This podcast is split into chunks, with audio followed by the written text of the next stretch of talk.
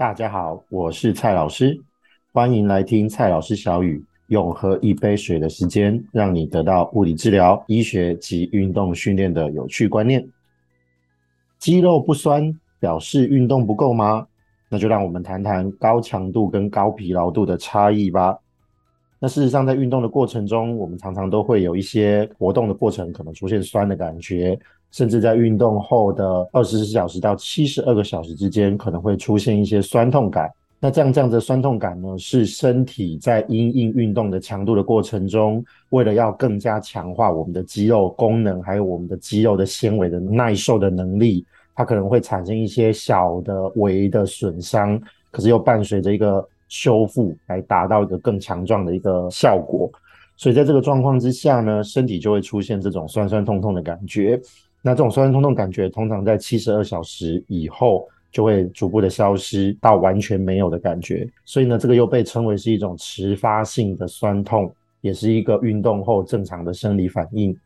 但如果你不是这样子的感觉，例如运动后已经超过七十二个小时，甚至已经来到一周的时间，依然在刚刚训练完的这个部位做完这么长一段时间的运动以后，还是有酸痛疼痛的感觉。要小心，很有可能其实你已经累积出一些运动的伤害。那高强度跟所谓的高疲劳度到底有什么样的差异呢？一般呢，我们会希望建构肌肉的能力，而选择给肌肉比较大的强度的练习。好，所以这个大的强度呢，它的重点目标可能就是负载一个相对比较大一点的重量，或者其实是在短时间里面尝试着把某一定的运动的强度给拉高。然后让我们的心跳率能够达到比较高的一个状况，那这样的情形我们把它称为高强度的训练。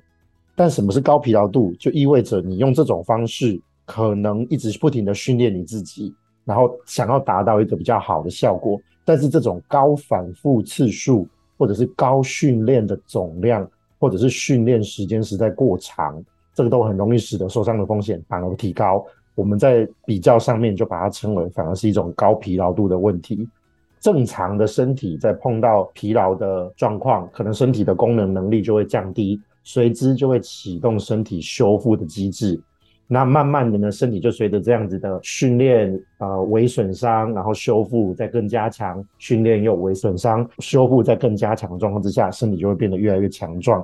那我们就呈现一个向上适应的体能的增加。但反之，如果我们是用高疲劳度的方式，弄得满身都是汗，运动的方式也非常的粗暴，然后次数非常的多，总量非常高。那我们没有办法得到一个好的休息的结果，可能反而会陆陆续续的降低我们的适应能力，而使得我们的体能越来越差。所以要记得一个很重要的事情：肌肉不酸不表示运动不够。可能我们要去探讨的是，我们是否有给到正确的高强度的训练，而非是一个高疲劳度的一个训练。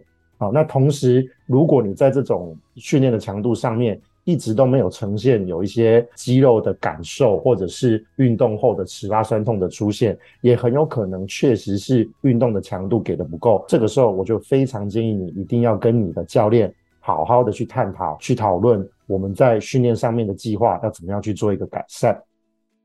健先思齐是一个以检测作为核心价值建构的身体健康知识的分享平台。欢迎你订阅追踪我们，时时刻刻学习不间断。我是蔡老师，我们下次见。